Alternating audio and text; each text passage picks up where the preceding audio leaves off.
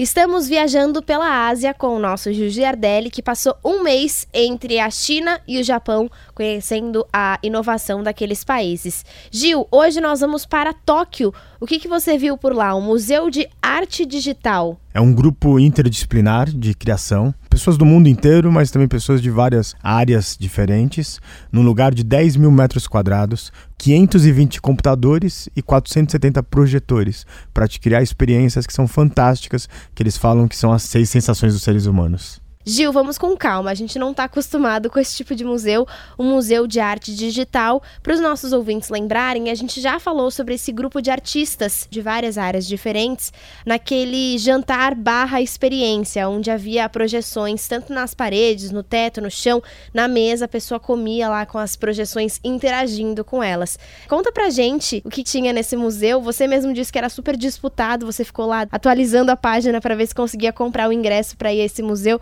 Conta pra gente quais as salas que você visitou, o que, que você experimentou nesse Museu de Arte Digital. A primeira sala, Letícia, é chamado de Universo da Água. E você vai chegar num lugar maravilhoso que nossos ouvintes vão poder ver os vídeos. E nesse lugar tem gigantescas cachoeiras. Dessas cachoeiras saem criaturas aladas, criaturas que parece que saem de livros de ficção. Tudo isso sem os seus calçados, tem que ir descalço. Você vai caminhar e vai passar por uma mini lagoa onde estão aquelas carpas maravilhosas. Aí você chega no mundo do cristal. Milhares de cristais que vão fazer efeitos que você sente que está flutuando.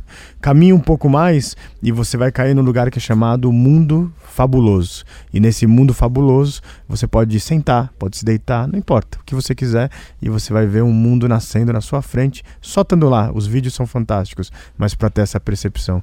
Isso mexeu com o meu tato, mexeu com o meu olfato, mexeu com a minha audição, mas também parece que mexeu com a minha espiritualidade. Bom, nós vamos colocar o vídeo na nossa página Revolução Band News, mas o Gil já falou, né? Mexe com todos os sentidos e infelizmente no vídeo a gente só consegue ver e ouvir. E uma dica para quem for visitar o Team Lab lá no Japão, vá de bermuda, né, Gil? Porque senão você pode molhar ali sua calça ao entrar nesse lago. Tudo isso você encontra no site da Band News FM.